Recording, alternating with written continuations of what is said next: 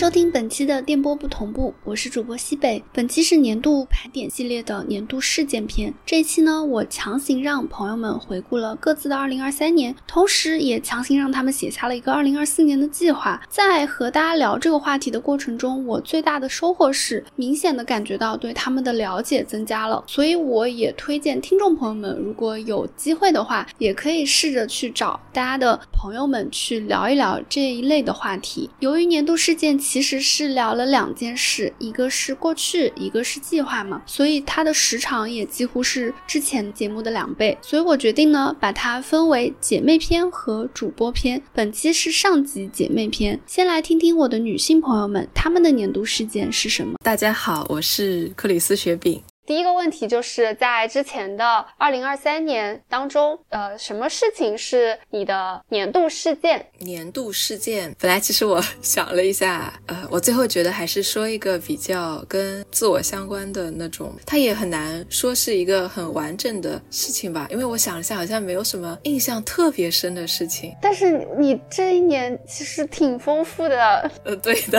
是挺丰富的，又是乡下，又是韩国，不可能说不出。出来，呃，事情是有了，我是觉得我思考一下，所以你选中的是哪哪件事呢？就是有一天，我突然发现，我能够意识到自己在内心批评我自己，然后并能意识到这个批评是不正确的。哦，那请问这是一个什么样的契机啊？为什么那天你会突然想这件事情呢？其实也没有想到，因为从我想想，大概二年可能开始做正念，然后呢，也不能说无效，但是一直就是没有感觉说它是一个特别特别。有效的这样一个呃疗程，就有一次那天应该是有什么事情没做完吧，就是计划了但是没做，我当时就啊就觉得哎呀，就是我好失败这种感觉，然后突然就叮了一下，意识到其实这个这种思维模式其实并不好，就批评自己并不能得到一个让自己继续前行的这样一个动力，反而是鼓励自己或者说更关心自己这样一种，然后我觉得这个能力是正念可能每天的正念的练习带给我。的吧，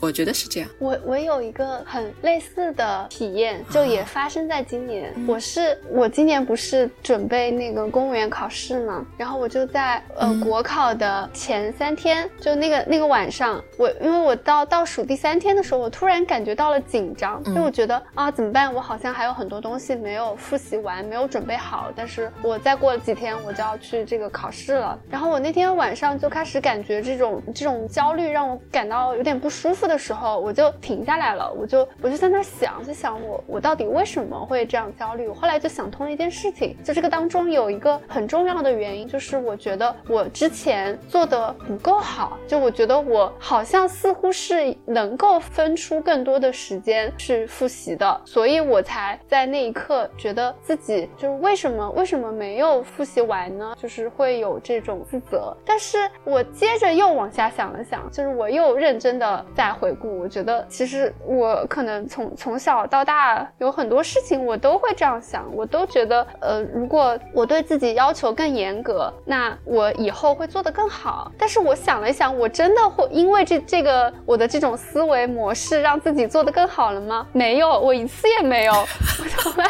没有因为觉得自己之前做的不够好而真的付出过更多的努力让下一次变得更好。那我就在想，我这样自责到底有什么意义呢？最后发现它其实没有什么正面的意义，它对我来讲。而且我认真的，嗯，认真的去想了一下，我觉得之前我确实可能并不是说每一分每一秒都都在都在复习，呃，都在去努力的复习。但是我觉得我每一天其实都在做那一天对我来说重要的事情。那那我觉得，我觉得我没错呀，就是人不可能，对啊，人不可能二十四小时都在学习。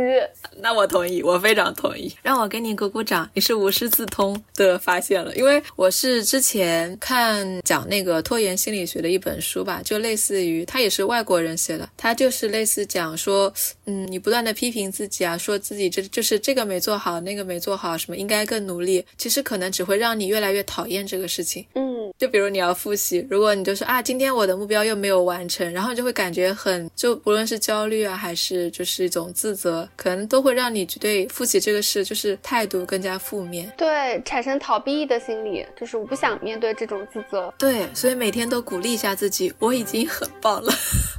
我是最棒的，对，就是啊，我现在虽然我可能做的还不够好，但是能做到这样已经好，然后可能会嗯，能够更有动力吧。那本书是叫什么名字呀？你看的那本书好像就叫拖延心理学吧。我回头去学习一下。我觉得对于呃，对，虽然我已经有了这样的一个呃思想进步，但我觉得我需要巩固一下，就看这个书很合适。好的，好的，那今年就是思想进步，我们都 都有了非常大的。进步，嗯，这个真的很重要啊，因为我觉得就是肯定自己过去的自己，才我我觉得反而其实是会让能够让自己有动力去做一些事情，就不要通过不要通过自责和那种呃负面的反省来试图让自己变得更好，这个很很低效，我觉得，而且也会让自己不开心。对，其实发现这个，我觉得有时候也有一点反思吧，可能也不一定对，就是我觉得从小。就是家长可能社会的整体的这种倾向就是这样，对，所以我觉得从小就被培养出了。是啊，你也觉得？因为对啊，你我们从小背的是五日三省吾身啊，好吧。但我们学习的时候最重要的方法是什么？是苦，是做错题本呀，是不断的反省自己的错误呀。我还以为你会说是学海无涯苦作舟呢。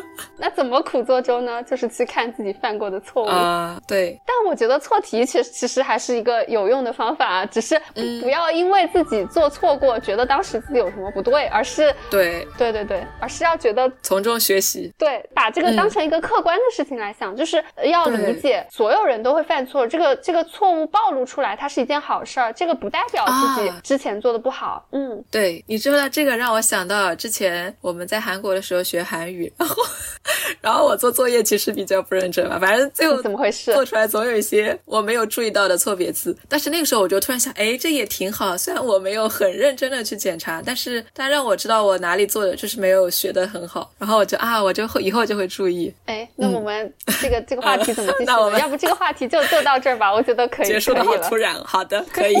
嗯嗯，那就我们回回顾完二零二三，就接着就很顺利的继续展望一下二零二四。那雪饼此时此刻最希望二零二四年能够完成的一个目标是什么？这个是要很具体嘛？因为我其实有大的目标有很多，但是要是具体落实到，比如说，嗯，要干多少多少小时某件事，可能还没有到那个地步。我但我想要比较具体的，你可能没有具体的时间，但是你你可以把它说一件具体的事儿。呃，那我最想的啊，可能只是今天最想，也不一定是明天，明天可能就变了。没没问题，没问题，就是今天最想，现在最想的一件事儿。二零二四年，嗯，今天最想就是学日语，学到 N 一的水平吧。你现在是啥水平啦？呃，之前的话是跟着标日学到 N 二，就把中级学完了，然后高级不学。那那你是考 N 二了吗？没有，我报不上，我抢不到那个名额。哦，你有没有那种具体的计划呢？你要怎么去学到这个 N 一呢？计划的话，主要是，哎呀，其实我 我这个人就是这样。虽然我还没有学好标日，但是我买了一套新的日语书，就是新编日语，因为新编就它是四册，然后到 N 一，嗯，然后呢就有些就是说，就是编排语法的编排的结构更加完整，就更适合去完整的学吧。因为标日其实学过，大家学过的人可能你也学过，反正可能都知道，就是它的语法点其实比较散。我觉得新版也有这个问题，就是可能它需要额外的去总结啊，或者它才能比较有一个体系吧。因为它那些一点一点一点什么用法什么用法，我觉得真的太多了。我只要就是我只要一段时间不学，比如在韩国我就没学，然后我回来我就觉得啊，我有好多我已经不太记得了。那你的计划差不多就是把这几本书的内容先学完。对，但我觉得四本我好像又学不完。但是如果从让我从新编日语的第一册开始，我又觉得那个时候好像又简单了一点。因为说实话，我觉得我学初级的那两本就学了很久，学了好几年。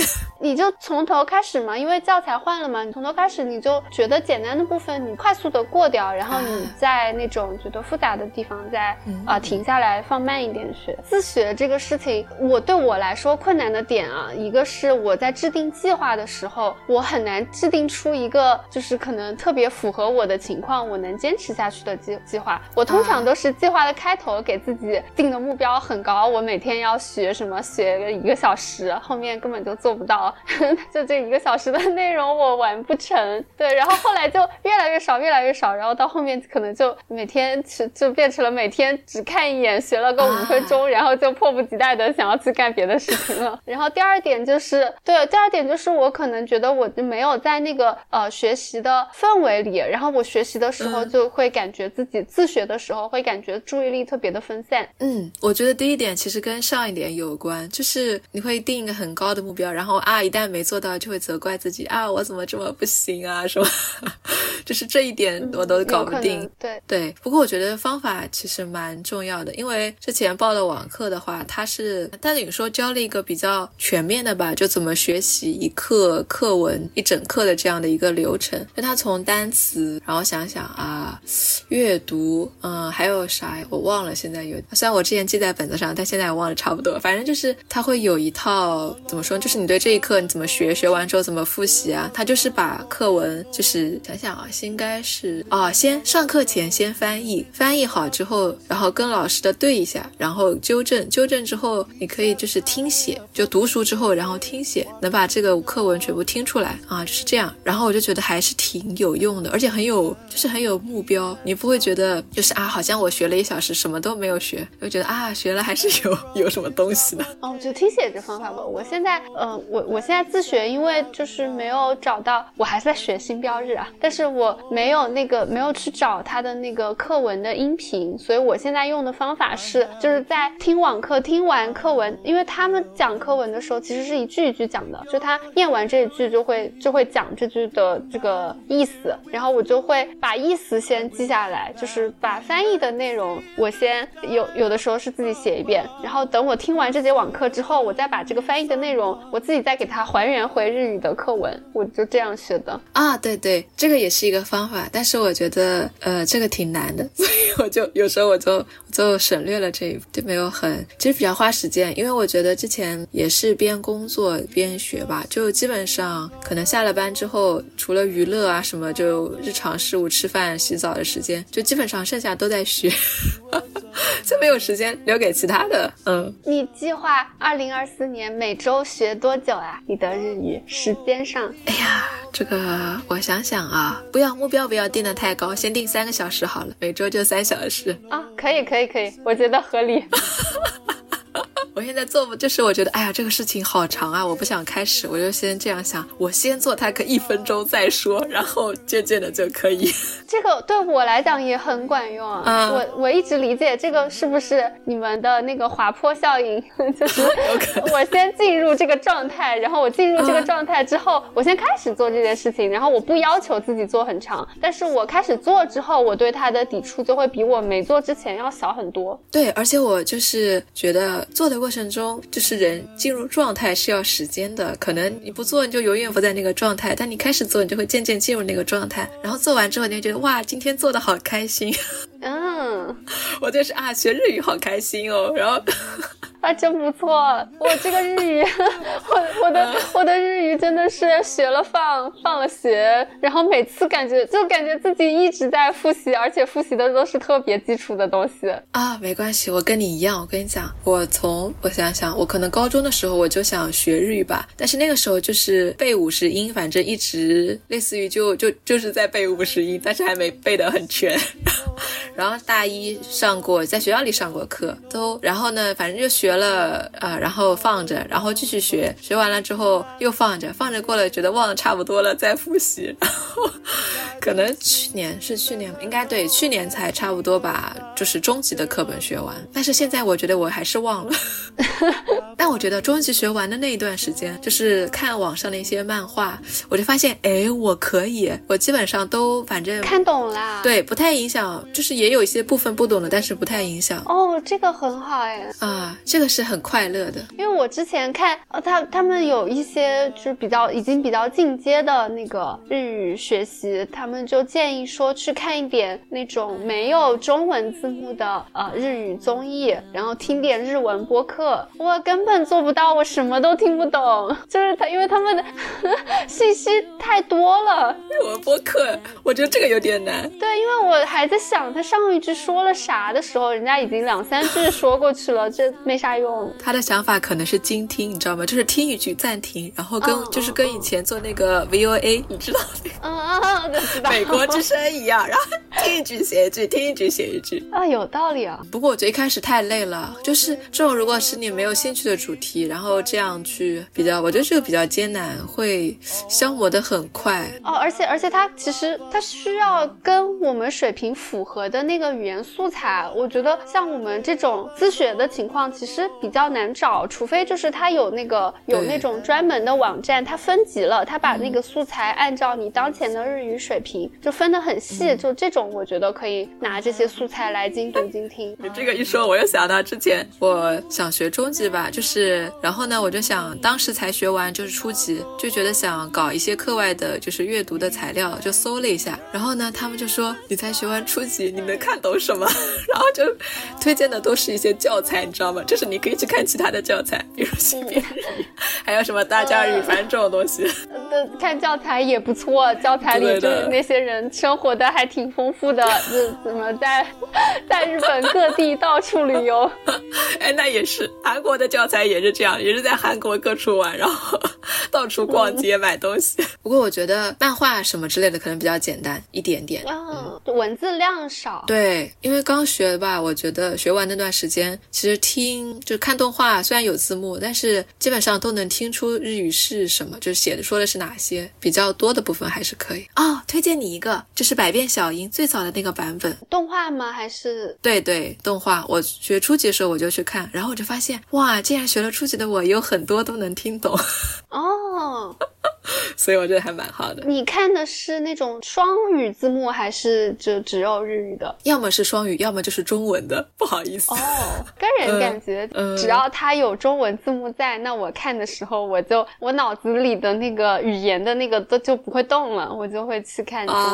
啊，哎，那我也会，但可能先看的是中文，然后能够意识到他说的那句日语是什么。你可以试试，我觉得有挺多就双语版的这种教学的材料。好的，好的，谢谢你的推荐，《百变小樱》，我记住了。好的，童年的回忆。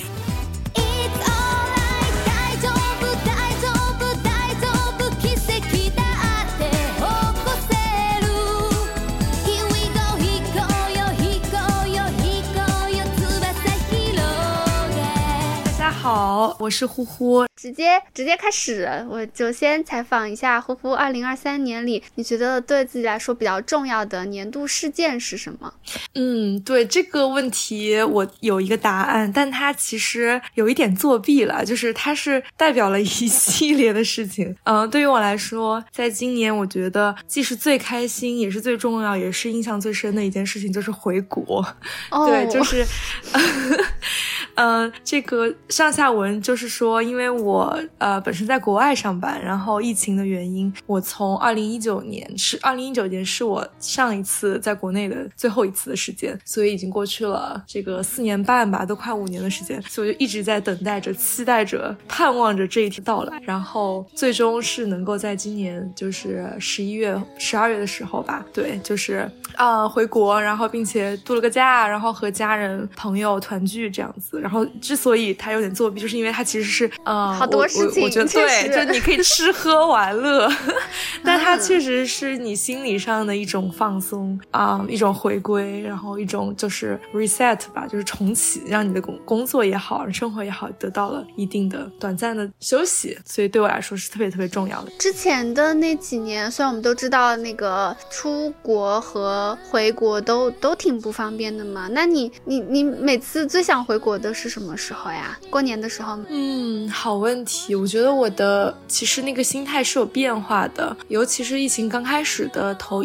一两年吧，不是那么的迫切，就觉得说好像国外特别糟糕，一定要回去。因为当时情况一直在变，可能这几个月是国外疫情比较好，然后过几个月又是国内控制的比较好，对，所以大家都是在观望的状态，然后更多就是哪边不好就比较担心那边的家人，然后是一种很很担心的状态，对。但是因为也知道当时国内如果我要回国的话，又要呃各种风控呀，然后各种很严嘛，我回去可能也影响我的工作，影响我的生活，所以我倒没有那么觉得我回不去是一个痛苦的事情。但是呃，从去年年底就是国内形势好转，就是放开了之后，然后我就一直很想回去，但是鉴于当时可能机票也没有恢复嘛，因为当时刚虽然通了，但是机票还没有恢复到疫情前，所以没有那么多机票，而且很贵啊。然后加上我的身份，份如果我要回去，当时我要办签证之类的，就是我有很多很多个需要等待它变好的事情，而且他他们必须同时满足，我才能回去。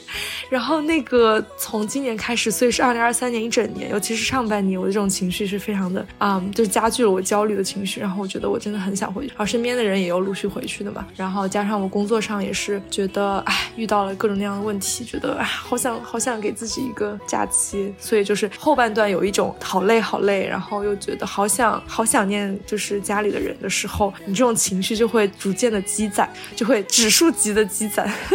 对，嗯，我们今年确实我觉得还挺奇妙的一点是，从一九年你出去开始，我们俩就没有见，我们就见不到了嘛，一个在国内，一个在国外。但是今年上半年的时候，你回来之前，那我去你那儿玩了一段时间，然后下半年你回来之后，我们又在一起玩了时间。我觉得我们俩待在一起可能超过一个月了，啊，肯定超过一个月了，还还挺挺长的。嗯，对，就是如果没有这种呃给自己的这种时间，没有你来看我，没有我回去的话，我感觉很多事情都撑不下去了。就是生活也没有那么糟糕，但是有一些对，就是你最在乎的事情，我觉得好遥远啊。嗯的，感谢你来看我，我我就是想来玩儿，感谢感谢你招待我，我我来我来玩就没怎么花钱啊，没有没有，应该的，只是下次我们可以玩的更好，或者我们一起去其他的地方玩。对，这就是我二零二四年的一个目标。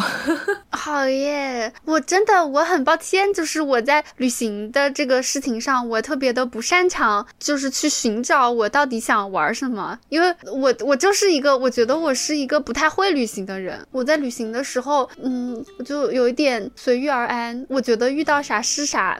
但是我在事前，我真的要我做攻略的话，我觉得看啥我都觉得，嗯，可以，好像这个也可以，那个也可以，你知道吗？就这个事情哈，我我虽然可能有点跑题，但是我其实有一个非常，就是最近有有一个有一个很突然的一个一个一个一个意识，就是我感觉到这是视角的问题，就是因为当你或者其他朋友来找我的时候，我会特别有压力，就是我作为组织安排的人，我就特别希望，嗯，对方是有想法的，这样我就能极大的来满足，然后并且得到这种招待的很好的一种心理的慰藉。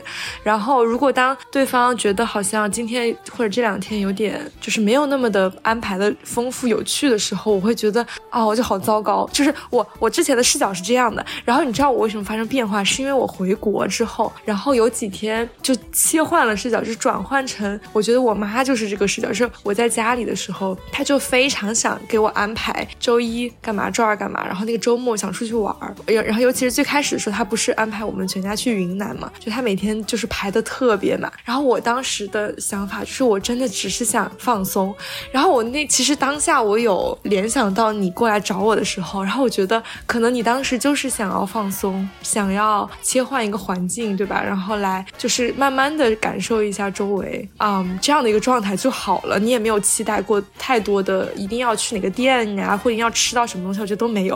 然后我当时就是这种想法，然后我觉得，哦，我一点都不想去把自己搞得这么累。然后尤其是当我没有提前对这个地方了解的时候，我又觉得有点走马光华。就是我突然意识到，对，就是有时候你为他好的，并不是他真正想要的。嗯。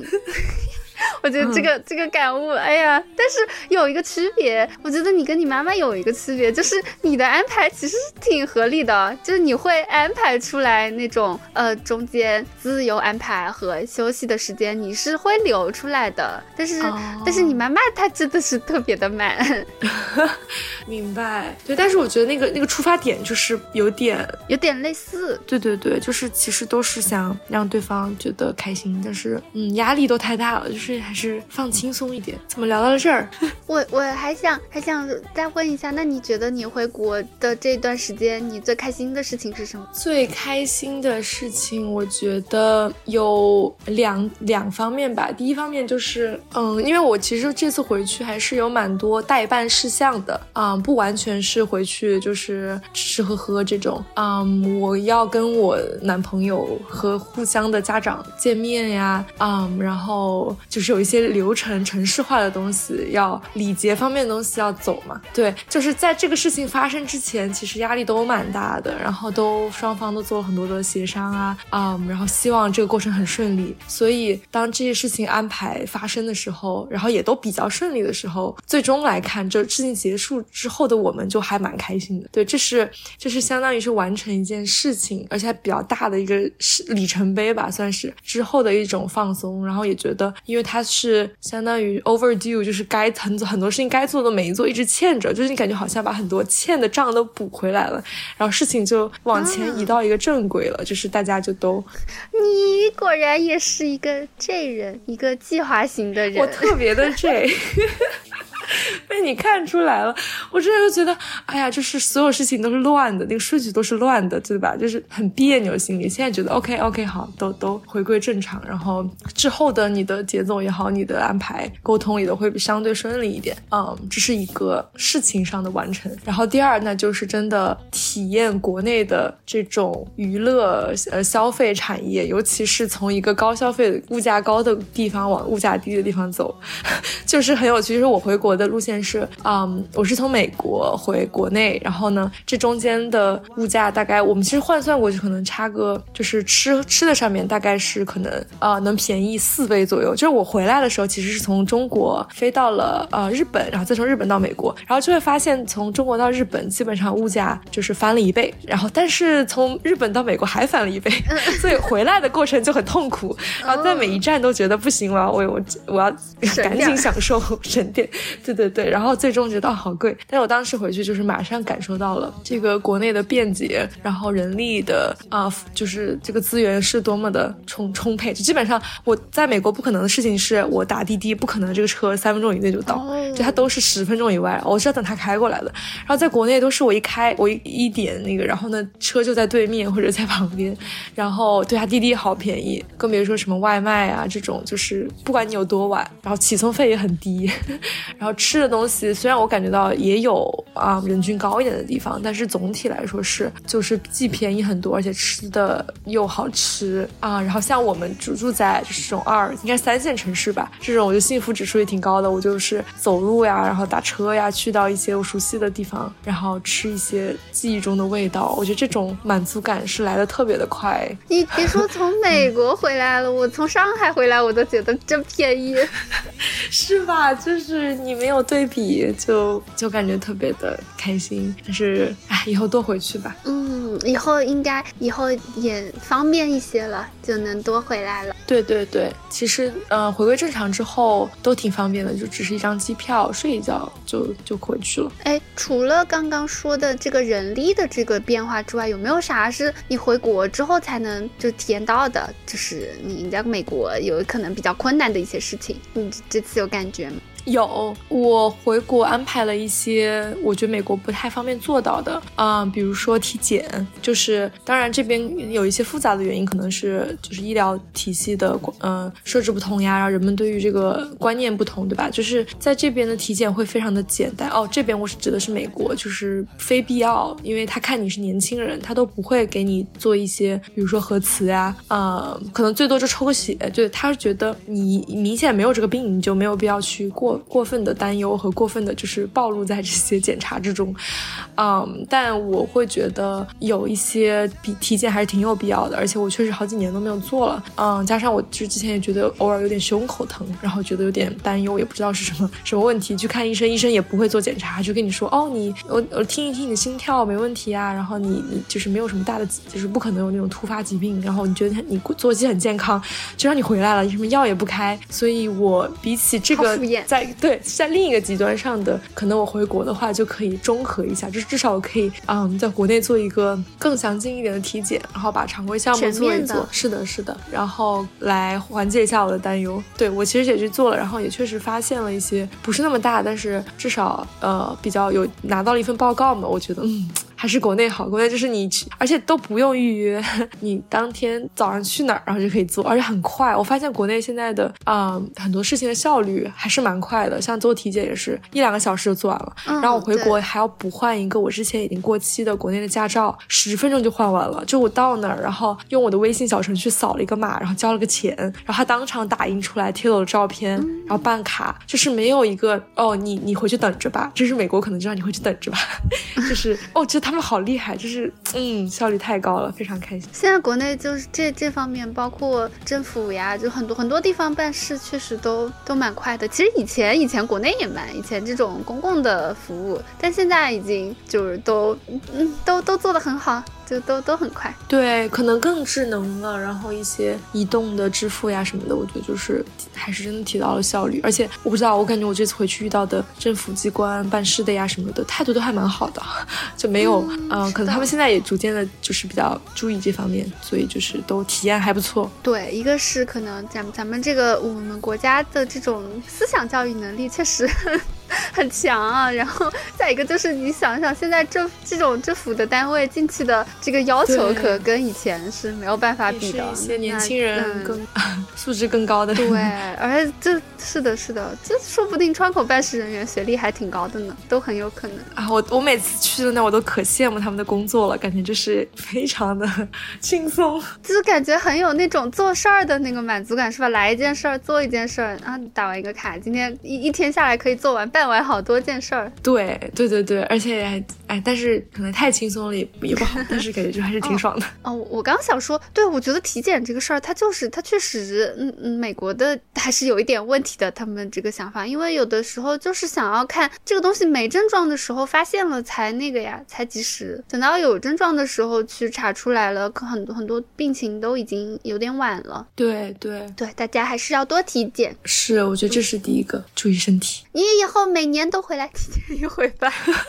天呐，还有就是体检，就是也出了什么事儿，也挺烦的。尤其是爸妈就会非常的着急，这也是个问题。就是他们，你要让他们先不要呃过度紧张。嗯，好，那我们我们到下一个话题，下一个话题就是回首完了二零二三，我们就继续呃展望一下二零二四。那嗯，你现在此时此刻最希望二零二四年能完成的一个目标是什么？嗯，我又有一个非常作弊啊。饭 也不算作弊，这个比没有刚才那么作弊了，但是就是有点听着有点过于美好的目标，但是我觉得我一定会实现的。呃，是因为就是我决定二零二四年要多出去玩儿，就是我出去玩儿也是非常具体的。呃，然后我的原因是因为我感觉我到了可能明年之后吧，二五年之后，我迫于这个 年龄的压力和家庭的，还好还好，因为我自己也。是有这么计划的嘛？就是你可能家庭的一些安排，比如说你想生小孩之类的，对，然后那你就没有那么多的自由的时间了。所以我非常明确的想要说，今年就一定我会把我的一个目标重点放在，嗯，做一些自己想做的事情上，就是呃，享受这种自由的时光。就其中就包括我可能呃，比如说你可以去嗯出国呀，去一些远的地方，并且长时间也都 OK，或者我可以利用我工作的一些便利嘛，我可以在别的地方工作，就是我可以远程工作，就是其实是有很多这种政策的啊，就看你怎么用，看你想不想用。因为我觉得有的时候就是自己限制了自己的这种嗯出去玩的潜力，就想想法吧。对，就其实你是可以的，但你就会觉得啊，是不是啊，我工作是不是没做完呀？然后就导致我其实很多时间我都在很没有效率的工作，然后可能晚上也加加个一两个小时的班，然后周末没事儿我就加个一会儿班。其实我空下来的时间，我觉得也没有干到什么，就是我不如真的是把工作该做完做完，然后把我这种想要去的地方好好的排出来，然后用上一些远程工作呀啊之类也好。而且我因为就是想之后几年想做的事情很多嘛，然后可能比如还想养养宠物呀、养狗狗呀什么的，就每一项都是需要人在家里陪的，所以我觉得一定要先在今年把这种你不需要本人在家的事情都都早早的完成。对，哎呀，这就体现出你这个计划性了。嗯，我又开始计划，但是这个东西吧，也有很有可能就就是随风而去了。就是我如果没有提前，所以我一定要先想好我的目的地，然后提前把机票啊、把日期啊什么都大概定好。对，但是变化可能还是挺快、挺多的。现在进展到哪个阶段了？比如说你要去呃几个地方，这个就是大概有预期吗？有有有希望的？比如说想去个多少地方？嗯，就这么说吧，我们有一个点子，就是说，因为啊，网球不是有四大四个大满贯嘛，嗯，然后一年它其实是在全球四个地方，然后它都是当季那个国家气候最好的时候，然后我们就觉得，那我们就先 follow 它，而且因为就是我们也都看网球比赛嘛，我说那我咱们就定一个计划啊，看能不能就是把这个四大满贯看一遍。啊，但其实很难了，就包括比如说一月份其实就澳网要去澳大利亚，但是今年应该来不及了。那下一个呢？后面三个节点是？接下来就在法国了。啊，应该是五月份还是六月份？在法国？但我因为我们今年所以一定会想去欧洲一趟，然后然后在之后九月份在美在美网就在美国，但我们不一定去了，因为之前去过美网，而且反正在美国就不是很想去。对，然后哦，中间还有一个温网在英国，但是这是有另外的故事了，就是温网的票也不是很好买。对，但是就是总的来说，就是我们想要哪里天气好就去哪里，比如说冬天下半年就去个南半球，嗯，然后夏天就去个欧洲哪里，然后对，就一年穿插着，大概比如说三个月去一个地方，然后平时周末去去周边的地方。但对，但也我觉得也要有一些有一些目的性的出去玩吧，也不是说就是为了嗯去闲逛这种，就是也是想一想，就到底怎么样安排比较好，以及有什么就是有什么想看的。我一听你这个计划，我觉得好有趣啊！你们 跟着这个呃跟着跟着网球比赛走，结果你自己讲完四个之后，你把三个都扒拉掉了，两个都排了，基本上把三个都扒拉掉了。没有没有没有，澳网还是会去的，只是因为刚从日本回，刚从国内回来太累了，一月份就不去了，总有一天明年就去。还没有去过澳大利亚啊，那我觉得这个计划我表示喜欢。你喜欢有什么给他用？投上一票，我来不了嘛，但是但是我为你们这一套计划投一票。嗯，你要你要努力的去完成它。对，我觉得今年可行性非常高的就是可能欧洲会去一趟，因为也不因为啥，就是因为好久没去了，然后也也比较容易去，所以就找个时间去吧。中间再穿插个去个哪儿，我其实很很多地方都想去啊，包括南美，包括墨西哥，其实也挺想去的。然后南半球也没有去过。对，就是我觉得就之前总是你总是会觉得说，哎，我总会有时间的，以后总会有时间啊什么的。但是你当你把你的时间线拉出来看，你之后真的有这种就是可以无忧无虑的玩的时间就很少了，就必须得把它实现，然后尽量就找到时间来完成。我还是支持你今年先别管别的，你先把你们这个网球旅行线旅游路线这个 先给做好。对，而且它就算没有这四个大满贯，它还有一些就是中中小型的比赛，它也在不同的地方，也可以跟着那个去。哎，那你们网球练的怎么样啦？Oh no！我已经因为回国，然后荒废了很久了，大概荒废了快两个月了。回国之前就以因此为借口不想去上课啊。我就是平时有跟教练每周都学，然后冬天因为冬天也不好，天气也不好，我们在户外打嘛，冬天也下雨，哎，反正都的各种原因都是借口，然后就荒废到现在。但是肯定会能打的时候，春天就是过过几周吧，过就还是开始，就是坚持一项运动还是不容易啊。对我来说就更不容易了。真的很难，我也不是那么爱运动。现在，但是我觉得网网球这个东西，它还是一个具体的东西，就是有条件打的话，就是它，我觉得它就它就从一个普通的只是要运动，它变成了很具体的，就是我想要就把网球练得更好。对对，我觉得是更容易坚持的一种体育运动形式，就它变成了一种爱好嘛。它也是有评级的，当然这个也不是说你一定要评，但是它大概你都能知道你是在几点几。你几点几了呀？我不想说，没有，我其实没有测过，就是我对我觉得我还可以，但是我觉得我自己很菜，就这种感觉。怎么回事？哎，入门了吧，算是还是入门。嗯，好好好。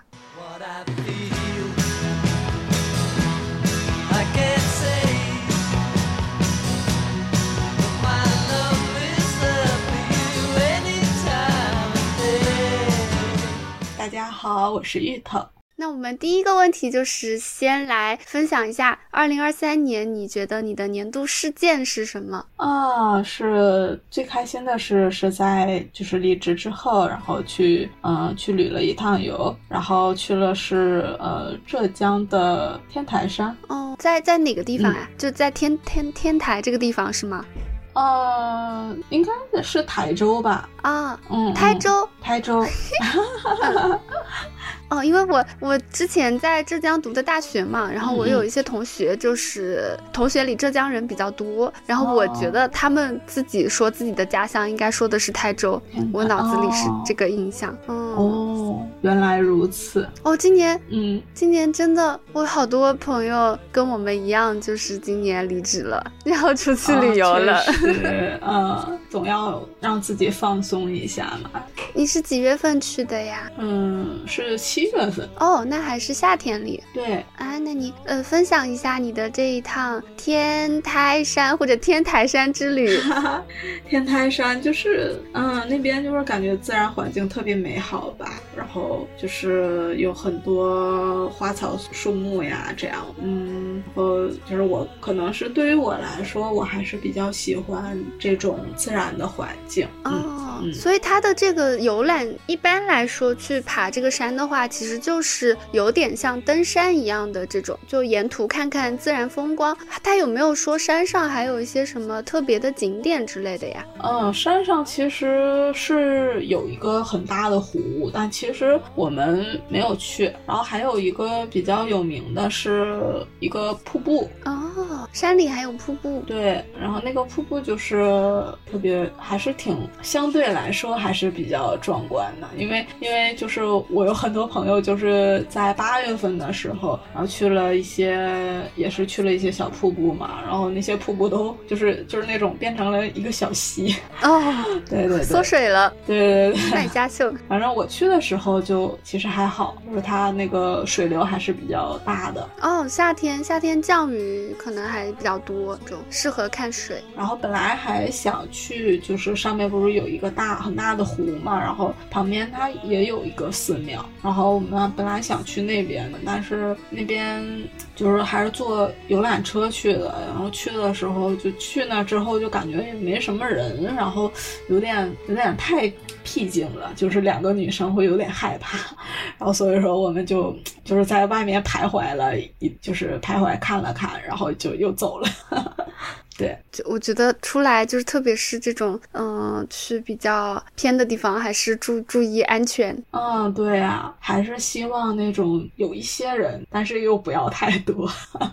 但是完全没有人的话，就是又有点害怕。然后它本来就是一个很，就是一个很大的山区嘛。然后它里面还有一个寺，就是也挺有名的，是那个国清寺。国清寺哪个国清啊？国家的国，然后清新的清。它算是就是嗯，中国的佛教和日本的佛教就是一个交汇的一个很很重要的地方吧，就是一个文化交流地。嗯嗯，我记得应该是就是抗日战争的时候，然后也是呃保护了一方的，就是寺里的僧人也是保护了一方百姓吧，这样。嗯，就是一个嗯见证了很多历史的一个寺庙。呃，古老的寺对。那进去看了吗？看了呀，就是还是挺好的。呃，整个感感觉就是比较安静，然后可能和一些就是那种大比较大的寺庙有区别的地方，就是它比较嗯，就是也是那样的比较嗯自然，没有那种没有太多后后期就是人为修建，对商业的那种哦，对对对，没有那种商业的东西。你你平时逛寺庙的话，会就是都拜一下吗？嗯，我的话其实还好，就是嗯礼节性。哦，就是对，嗯，凭借着一些来都来了的那种，表示一下尊敬吧。嗯，嗯，我是因为一般去寺庙里的话，就是那种节假日去嘛，有可能，哦，我去的都是那种市区里的，就城市里的那种庙比较多，所以来的人也很多。然后像他们拜的话，有的时候还要排队，我是不排的。但如果他有那种，呃，就是免费给一根香，我可以在那个炉子前面上个香什么的，我还是会会点一下的。啊，对对对，那其实就是那种来都来了，还是要进行嗯，一些，对，是的，基嗯本上是这种心情。嗯，还是还是挺好的，而且那边就是还有，嗯，会请你免费喝茶，然后我觉得他那边的茶还挺好喝的，嗯，就是味道不错。我感觉他们这种地方泡茶其实都蛮讲究的。我之前去过那个文殊院，文殊院他们当时正在搞一个活动，其中有一环也是给大家泡茶，然后你就看他们那个茶，基本上就是首首先就头的头头一道的水还是要倒掉的，然后就是第二道就进去就是烫了一下，我感觉就是对我来说，我我我感觉这茶可能都啥也还没泡出来呢，他们就要倒出来就该喝了。嗯嗯，是，反正好像是什么第二道茶才开始喝的。那你们旅游除了去了天台山，还去了什么地方吗？嗯，没有啊，主要就是去那边，就是和周围待着，嗯，嗯，去了几天呀？就是就去了三天，其实。哦，所以，所以其实还好，对一些短途旅行，然后还是挺好的，而且就是在那边正好还赶上当地他那个就是民宿村的有一个音乐节嘛，哦，哎，音乐节好呀，嗯，热闹。嗯，还是挺有意思的。然后没想到那边其实还人还挺多的，就是音乐节现场。哦，现在音乐节就是它，嗯，我感觉它无论开的多偏，就人都会挺多的。嗯，嗯，年轻人流行音乐节吧，就虽然我们可能不太懂，但是它是一种流行文化。嗯，是的，而且好像就是压轴的还是一个可能就是虽然说我不太懂，然后但是听他的听演歌手的意思是他也算是嗯小有名气，但我其实我觉得还是唱的还可以所以压轴的是谁呢？啊，我不认识，也没记住人家是谁。我就觉得他他唱的其实还挺好的，是一个有些胖胖的一个男生。哦，整场那个嗯音乐节有你认识的歌手或者乐队吗？没有，嗯，那就去 感受了一下音乐节的氛围，是的，你也很不错。挺好的，而且还有，嗯，最后的那个摇滚歌手唱完之后，然后那边放了一个烟花，就特别棒。我还以为你在山上看到的烟花，原来是在音乐节看到的。对，它其实那个我们住的地方，它也挺靠山的，在那边放的烟花，确实真的很很漂亮。反正我是我是在北方这边没没看见过是这么好的。它是花式的烟花是吗？就是就会搞得那种比较艺术。对对对，反正就是挺艺术的，然后嗯，再加上就是离得也很近，看起来就可能更壮观一点。这样，嗯，我我还想知道，你你在音乐节里，你感觉周围那些人他们投入吗？就是是不是那种蹦得很嗨的那种啊，那不是啊？不是啊，啊，真不是，就是我们，我感觉还挺多人都是那种安安静静的在听一些摇滚音乐 啊。这样说起来，其实还是有些有些奇怪的，是吧？那可能是因为大家都不是太懂，就是可能还是都是那种游客，或者是嗯，在那那边赶上了对、嗯那边山里住的，就是本地人，嗯，感觉可能这这部分人比较多吧。然后特意为了音乐节来的，可能还是比较少。台州台州其实有很多好吃的诶，当然，虽然我也是道听途说看来的，他们好像有很多那种糯叽叽的那些特色食物。我们还是去吃了一些特产，但是糯叽叽的好像没吃，因为可能我们两个都不是特别爱吃糯叽叽的那样的。有些糯叽叽的它很瓷实，哦哦，对对对，那种的我就不行。但是如果说是那种稀一点，我就还挺爱吃的。空气感觉多一点，对就不那么瓷实的。对，但其实那其实就是像南方的小吃，它还是瓷式的为主。我觉得就那种稍微有点流体的，它还是比较少的。就其实甜品还可以，但像那种整块的大年糕那种糯米制品，然后又特别的主食的那种，就有点对我有点不行了，下 哦，我觉得这也不好消化，确实。嗯，那他我们还去那边吃了海苔饼，还可以吧？嗯，哦，对对对，就是那边海苔饼也是特产。但其实我的话，我觉得它可能刚出炉的时候可以啊，我放凉了，我觉得不太好吃。你们在当地为啥不刚出炉就吃啊？就是我我是刚出炉吃了一，因为它是就是那种卖一条，就是一一包会有好几包嘛。然后刚出炉的时候吃了，我觉得还行。然后拿回家的时候就感觉。怎么跟我刚刚吃的时候不太一样？我还没吃过呢，我下次有机会也去尝一下。哎呀，那我们就聊下一个话题吧。好呀，下一个话题是，请分享一下你目前来说，二零二四年最想要完成的一个目标。嗯，其实真提到目标的时候，就觉得 还是会感到有一些呃迷茫、压力。对，迷茫和压力，就是是都会有一点吧。可能还是希望能，就是新的一年能找到一个比较好的工作。现在就感觉自己平平淡淡才是真，啊，所以就是还是会比较注重一些身体的健康之类的。嗯嗯，那你怎么注重身体的健康呢？每天运动。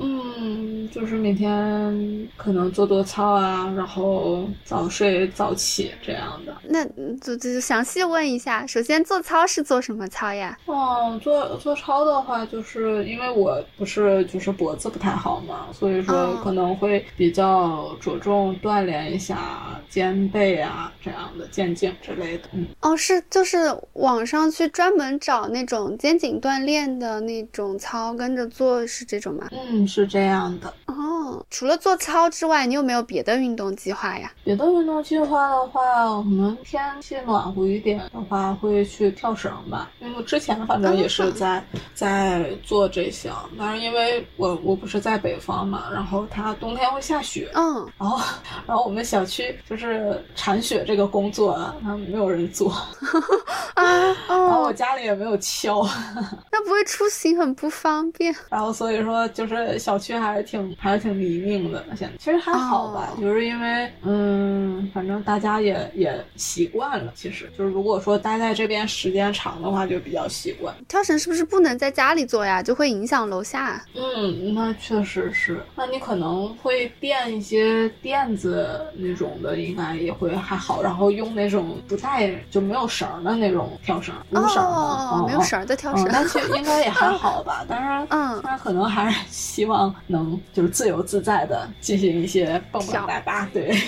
我之前有 Switch 上有一个免费的跳绳小游戏，它就就是拿两个手柄在那跳，但是我也没坚持几天。我觉得还是它还是太单调了，就对对于我来说，可能需要一些像那个健身环这种带一点设计的东西，才能让我坚持下去。哦，我没玩健身环，但是听就是之前他们说还是挺有效果的。哦，对，就是我觉得健身环它就是一个能够低门槛的让人开始动起来的一个事情吧，因为它有一些呃，就它会跟着它的那个嗯，怎么讲，跟着它的关卡，你会有一些基本的动作。然后我是作为一个平时不怎么运动的人，然后它里面又可以调节运动的难度嘛，所以玩。健身环对我来讲，运动的心理压力又要小一点，所以这个对我来说很重要。那还是不错的。就是你但可能作为一个游戏的话，它总会设计一些关卡和奖励，然后所以说这样去进行下去还是有一些推动力。祝你成功的呃找到好工作，也祝你新年身体更健康。啊耶，谢谢。啊，也希望我们大家身体都能健康，健健康康。是的。那